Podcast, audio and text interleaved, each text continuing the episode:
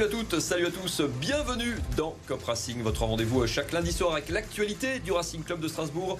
Le Racing battu vendredi soir à la Méno par le Paris Saint-Germain, mais plutôt séduisant malgré tout dans le jeu. On va revenir sur les différents points de ce match, sur la semaine du Racing aussi, avec deux matchs au programme cette semaine. On en parle ce soir avec Anthony Levengut. Salut Anthony. Salut Mathieu. Flight Racing sur RBS. Tous les mardis, 21h, 22h. Et Fabrice Monet est à nouveau avec nous, venu du 6-8. Comment ça va Fabrice? Très bien, et vous? En pleine forme, toujours. Merci à tous les deux d'être là. On va revenir donc sur ce match contre le Paris Saint-Germain où le Racing méritait probablement mieux que la défaite. On fera aussi le bilan de ce mercato, marqué notamment par le départ le dernier jour de Matsels, l'emblématique gardien belge. Et puis on parlera du Havre, la Coupe de France, mercredi à la Méno. Et si on a le temps, un peu de lance samedi. Deux gros matchs au programme pour les supporters du Racing et pour les joueurs aussi accessoirement. Installez-vous confortablement, c'est parti.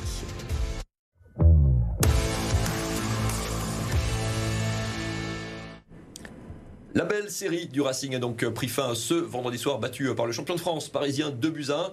Malgré un jeu plutôt séduisant, les Strasbourgeois qui ont terminé le match sous les applaudissements quasi unanimes de la Méno. Anthony, est-ce que tu y as cru? Est-ce que tu as cru que cette équipe allait arracher le nul en fin de match? Bah, Moi, j'avais déjà annoncé avant le match qu'on allait gagner. Tu vois, donc j'étais pour une fois, Mince. avec tout ce que j'ai dit dans toutes ces émissions-là, j'étais vraiment optimiste. Un optimisme. Et, et, en fait, je pense que ce qui nous a un peu cassé, c'est euh, cette ouverture du score. Et, peut-être ce penalty, mais le penalty nous avait bien lancé au final avec Stade Bellarouche. Et ce, ce, cette, cette ouverture du score à la 30e sur, malheureusement cette erreur de Bellarouche a un peu cassé et les joueurs et les supporters.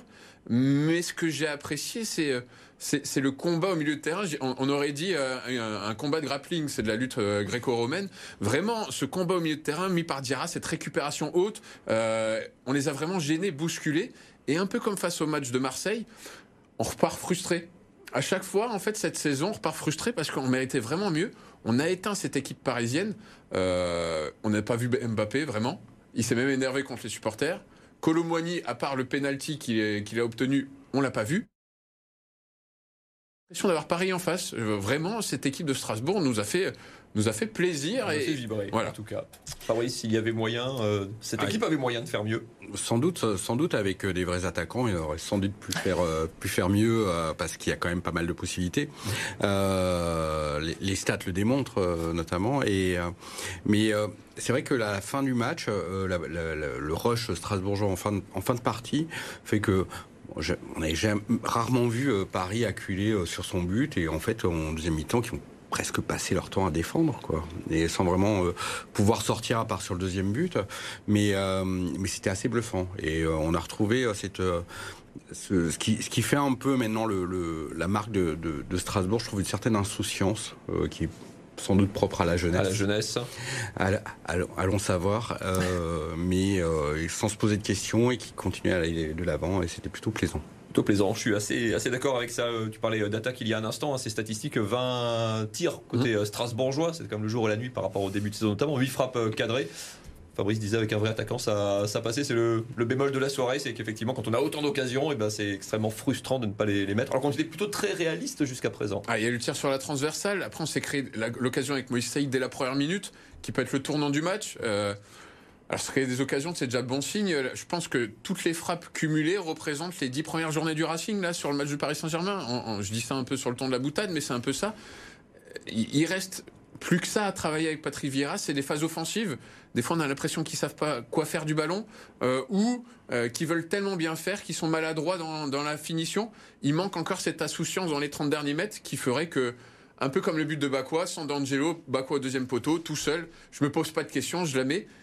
Euh, Peut-être qu'à un autre instant du match, il aurait fait une passe en retrait s'il y avait quelqu'un tout seul. Là, il s'est pas posé de questions.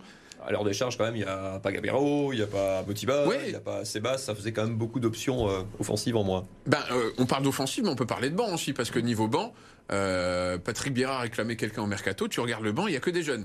C'est-à-dire, on le disait en rigolant, il y avait ni Pirsic ni Aoulou pour rehausser. Mais là, le message qu'il leur fait passer, c'est surtout citer.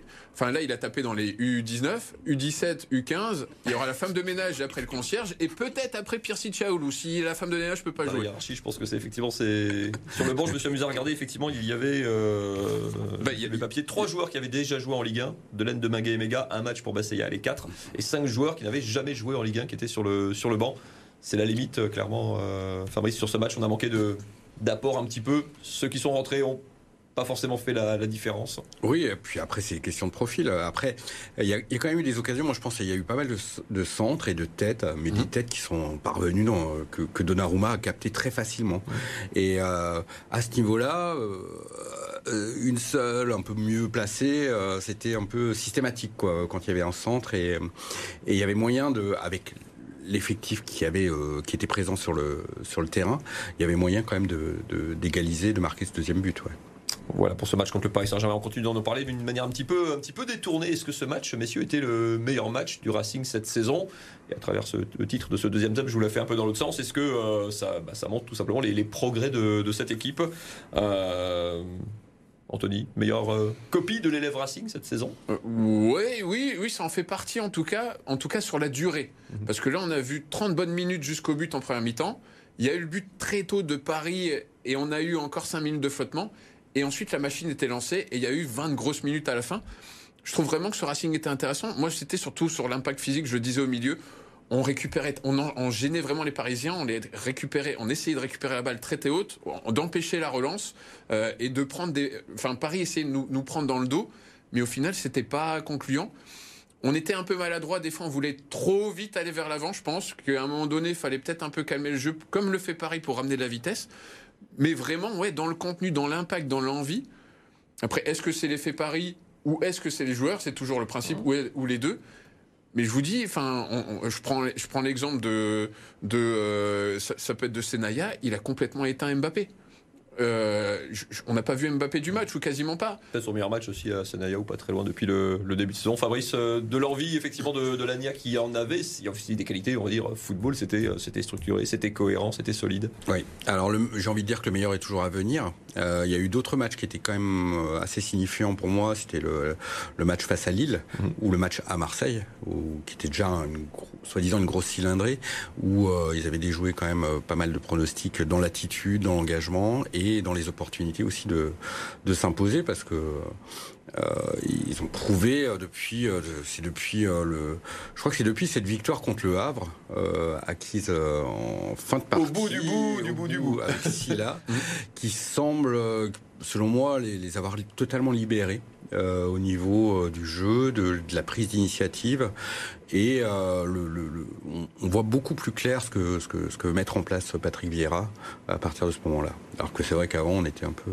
On a trouvé aussi, après qu'il est beaucoup tâtonné en termes de système, en termes de joueurs, Patrick Vieira, on a trouvé aussi une équipe type. Hein. Cette mm. équipe, elle a, à part Matsels, on en parlera tout à l'heure, mais elle a dans le champ, je crois que c'est les mêmes, c'est la même compo sur les trois derniers matchs. Hein. Oui, c'est ça, ouais. Donc il y a une certaine continuité. Après, c'est vrai que devant, on est un peu, bah, c'est les limites. Hein. Kevin Gamero est pas là et ça se ressent. C'est quand même, euh, c'était quand même un des meilleurs joueurs du début, du début de saison. Euh, donc, euh, donc, donc forcément, Emega qui revient, mais qui, pour moi reste encore une énigme parce que je, il est le meilleur buteur du Racing pour l'instant. Ça, c'est pour la stat. Mais je crois qu'on a encore Bellegarde meilleur passeur. ah, bien possible. Voilà. Donc. Anthony, euh, Emmanuel Emega, pareil, point d'interrogation, entrée un peu assez décevante, c'est vrai, on attendait un coup de fouet en, attaque, il a, quoi, on peut dire qu'il a raté à peu près tout ce qu'il a entrepris euh, vendredi soir. Il, est rentré à la 52e, je crois qu'on l'a jamais vu, euh, tout simplement. En fait, en fait moi c'est un joueur, il a pas de chance, on l'a acheté très cher. il met 5 buts pour moi un peu chanceux, à part le but de Lyon, son premier but de la tête ou les deuxièmes poteaux. Toulouse. Euh, ou peut-être Toulouse. Moi, j'aurais dit Lyon, mais euh, mais mais quoi qu'il en soit. Euh, il était complètement transparent. Ses appels sont jamais bons. Il, n'aide pas son équipe à un moment donné. Là où Diarra se blesse, Diarra fait 50 mètres tout seul. Il lève la tête. Il voit que c'est Emega. Emega reste au deuxième poteau derrière son défenseur. Et du coup, le centre ne donne rien. Une course croisée, ça aurait pu être intéressante. À l'inverse, Béchiche qui est rentré à la 89e. Au bout de trois minutes, je l'ai trouvé largement plus intéressant. Il a une prise de balle. Il, est, il est bloqué d'un côté il va ramener la balle côté gauche. On voit vraiment deux, euh, deux, joueurs différents. Et vraiment, moi, le Béchi, qui a déjà marqué en Coupe de France, j'aimerais bien le revoir, même à la place des mégas, parce que je l'ai trouvé super intéressant sur sa rentrée. Il y aura peut-être des opportunités, parce qu'il y a deux matchs hein, cette semaine, et peut-être qu'il faudra commencer à, faire tourner un petit peu, si on recontextualise un petit peu. Euh, on n'a pas été tendre, mais on n'était pas là pour ça. Et peut-être que c'était mauvais aussi sur le, sur le terrain. Un tel écart, Fabrice, entre euh, le mois de septembre-octobre, je me souviens du match contre Nantes notamment, et ce qu'on voit aujourd'hui. J'ai pas souvenir d'avoir vu ça très souvent, un tel contraste, euh, une telle ben, progression aussi euh, pour une équipe du Racing. Non, honnêtement, on s'attendait vraiment au pire. quand on voyait ces matchs-là. On, on voyait pas qu'est-ce qui pouvait inverser la tendance. Et finalement, moi, je pense qu'il y, y, a un joueur qui la symbolise vraiment, ce, ce renouveau, c'est Habib Diarra. Euh, qui traînait un peu euh, son spleen en début de saison. Alors est-ce qu'il voulait partir euh, ou c'était pas très clair. Et là aujourd'hui, on le trouve. Enfin, son rendement, tout son potentiel, et son potentiel devient de plus en plus grand chaque fois que chaque match arrive. c'est pour moi c'est le joueur clé quoi. Anthony, cours parce que je sais, mais je sais que c'est compliqué pour toi. Mais pareil, on revient de cette équipe revient de loin. Elle te, surprend tout simplement, agréablement, j'imagine. Eh ben moi, j'aurais viré Patrick Vieira. Je le dis, je l'ai assez dit dans, dans, dans, cette émission. Et au final, on a demandé du temps, chose qu'on ne voyait pas en tant que supporter, et on voit que ça porte ses fruits à date. Il manque plus que les réalisations offensives.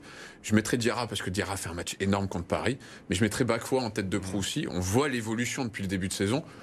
C'est vous être notre joueur euh, tête d'affiche euh, sur les six prochains mois, voire la prochaine année euh, suivante s'il nous quitte pas entre temps. Quoi.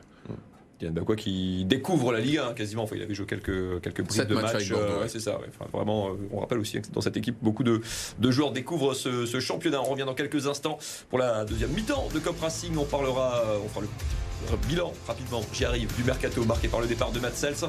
On parlera du programme de cette semaine, match de 8 de finale de Coupe de France, mercredi soir à la Méno, déplacement à Lens pour le compte du championnat, samedi à 17h. On en parle dans un instant, restez avec nous.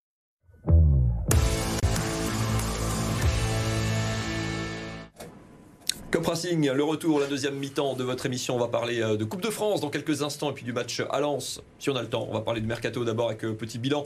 Côté Strasbourgeois, je vous la refais très courte, le départ de Niamsi à Moscou, de Maxime Bastian à Sochaux, de Sobol prêté notamment les arrivées d'Audrey Santos, le Brésilien. C'est pas pour tout de suite, ça sera en mars.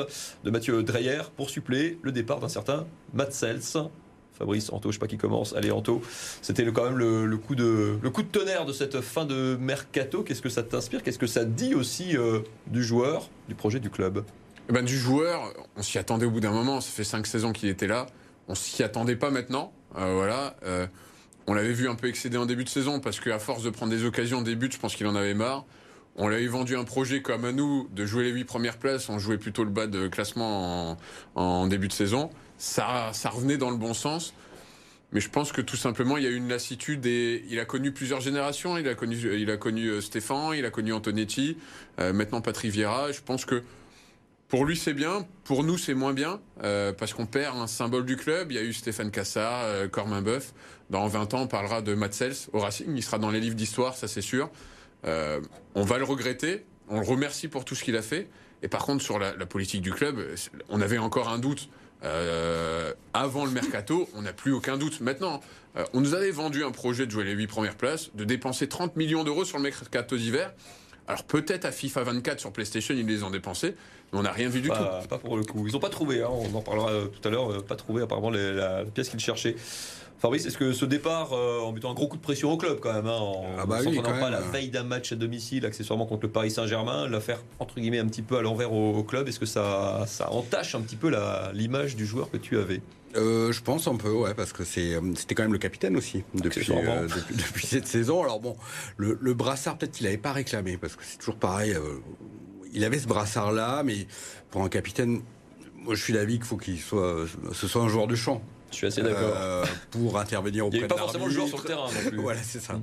Et euh, donc il y avait ce brassard-là, donc il y avait ce symbole-là, le, dernier rempart, euh, toujours fiable, enfin rien à redire, irréprochable. Et là finalement il s'en va le dernier jour, alors qu'en début de début janvier, je crois qu'il avait il avait dit oh ben non j'ai quelques offres mais je resterai ici quoi.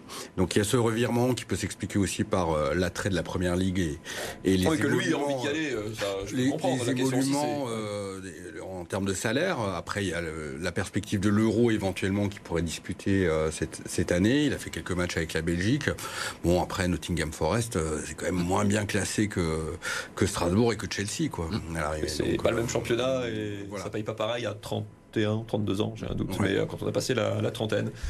Tu disais que ça dit quelque chose, Anthony, du, de la politique du club. Qu'est-ce que ça dit aussi au reste du vestiaire quand euh, un cadre comme ça, Marc Keller, justifie ça en disant oui, mais c'est Matt il a fait 5 ans, il a été très professionnel, ce qui est évidemment vrai. Et euh, pour service rendu, entre guillemets, on, ouvre la porte même à quelques heures de la fin du, mercato. Quel message ça envoie au reste du vestiaire aussi, alors qu'on dit que justement qu'on veut construire dans la durée avec des jeunes? Et qu'en fait on se rend compte qu'au premier coup de pression, et ben, on ouvre la porte et tu peux partir. Eh ben, ça dit que si tu as plus de 23 ans, de toute façon tu peux partir, la porte est grande ouverte. Ça c'est le premier message. Parce que maintenant la politique du club c'est 16-23 ans. Voilà, au-dessus de 23 ans, tu es trop vieux, et en dessous tu nous intéresses. et ça dit que nous on va connaître des périodes très difficiles la première année avec les recrutements Peut-être qu'il y en a qui vont éclore et du coup le Racing, s'il a la chance de sauver, arrivera à un, cran au-dessus, mais que ça va être des cycles de 2, 3, 4 ans et qu'à chaque fois bis repetita.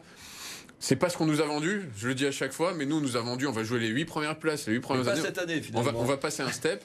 On nous a vendu. En fait, il faudrait que le club ne déclare plus rien parce qu'avec tout ce qu'ils ont déclaré, c'est jamais ça. On nous a vendu 30 millions d'euros de dépenses au mercato, il n'y a rien eu. Donc on sait déjà que l'année prochaine, ça va être des jeunes entre 16 et 23 ans, qu'on n'aura pas un vieux et que les derniers vieux, préparez-vous les gars, faut, faut commencer les valises. Voilà, c'est tout simplement ça.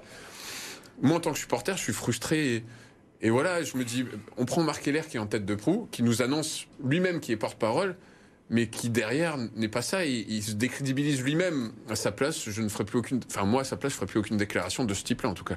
Au final, pour conclure là-dessus, Fabrice, les résultats parlent pour, euh, pour le président? Non, mais après, le problème, c'est l'identification à ce club. Euh, à Strasbourg, on avait quand même une grosse identité euh, par son histoire, son vécu, son passé récent.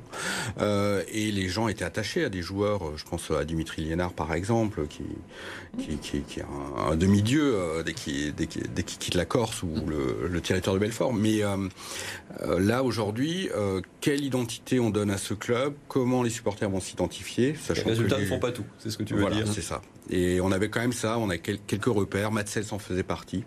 et après, je crois qu'il en reste plus beaucoup. Ça sera intéressant de voir euh, quel nom les gens floquent sur les maillots. Ça, peut être un bon indicateur. Euh, je ne sais pas si le club donnera cette, indication. Allez, on va passer au dernier thème de cette émission parce que le temps tourne. Deux matchs au programme pour le Racing cette semaine avec un huitième de finale de Coupe de France à la Méno. On retrouve le chemin du stade 4-5 jours après, 20h30. Euh, le Havre qui se déplace. Petit coup d'œil au programme justement. Il y aura donc ce déplacement à Lens aussi samedi et deux autres matchs à domicile encore en ce mois de février.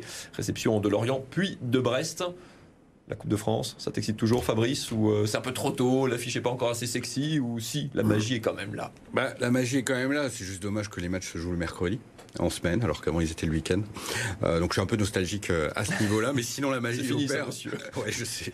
La magie opère encore, et puis on a envie d'y croire parce que le, les, les, matchs dans cette compétition étaient plutôt aboutis. Je pense surtout, bon, alors le, premier c'était à Voine-Chinon, donc il n'y avait pas vraiment photo, mais le, match à Clermont était plutôt costaud, plutôt costaud, avec déjà un très bon à euh, ce, ce jour-là. Donc après, non, ce qui est intéressant, c'est de voir quelle est la rotation euh, de l'effectif. S'il peut y avoir une rotation vu, euh, vu le banc, vu, le banc euh, euh alerte pour Moïse Saï à l'entraînement aujourd'hui. Bah, voilà. rajouter un petit peu l'ambiance, mais Kevin Gaviro pourrait éventuellement rentrer, mais surtout pas pour 90 minutes. Anto, il y a un coup à jouer quand tu joues un huitième de finale de Coupe de France à domicile. Il y a quand même un ticket en quart de finale pour être dans le le dernier carré, le dernier carré de 8. Je, veux dire, à la limite, l'affiche n'est pas intéressante. On coupe, tant mieux pour nous. Euh, tant mieux pour nous parce que ça nous permet de passer un tour. Le but, c'est de passer des tours, c'est de pas jouer des grosses affiches. Ça sert à rien de jouer le PSG en, tout de suite au premier tour. Moi, ça sera un objectif et je crois que Patrick Vieira a mis un objectif mmh. d'aller le plus loin possible. Euh, je nous vois bien monter dans le quart, comme on dit. Mmh. Euh, et, et, ouais, pour moi, le, on doit le jouer à, fond parce que on sait pertinemment que là, pour la Coupe d'Europe, on est déjà un peu trop loin, on n'est pas dans le bon vingo, on est dans pile poil dans le ventre mou, et que là, cette Coupe de France pourrait un peu égayer, on va dire, le quotidien des supporters qui sont un peu aigris comme moi. Fabrice, je ne sais pas si tu es aigri, mais ça pourrait égayer. Non, mais ce qui pourrait m'égayer, c'est peut-être de, voir les premiers pas de Mathieu Dreyer, par exemple, hum. euh, demain soir, euh, mercredi soir, pardon, à la, à la Méno, allons savoir. Alors que la Bellarouche a fait le boulot. Pour dire d'un mot, euh, Anto, on n'a pas parlé, c'est vrai, du remplaçant de Matsels, propulsé numéro 1, euh, comme il s'appelle Patrick Vieira, a assumé, euh, c'est notre numéro 1. Mais alors il a assumé, et il faut le dire, au Racing, on a deux grands gardiens, Bellarouche, Risser. Risser qui est en prêt à Dijon, où ça se passe malheureusement pour lui pas trop bien. il a un peu décrié, deux trois boulettes. Mais Bellarouche, si vous avez vu le match, alors ok, il fait l'erreur, mais il arrête le penalty tout de suite.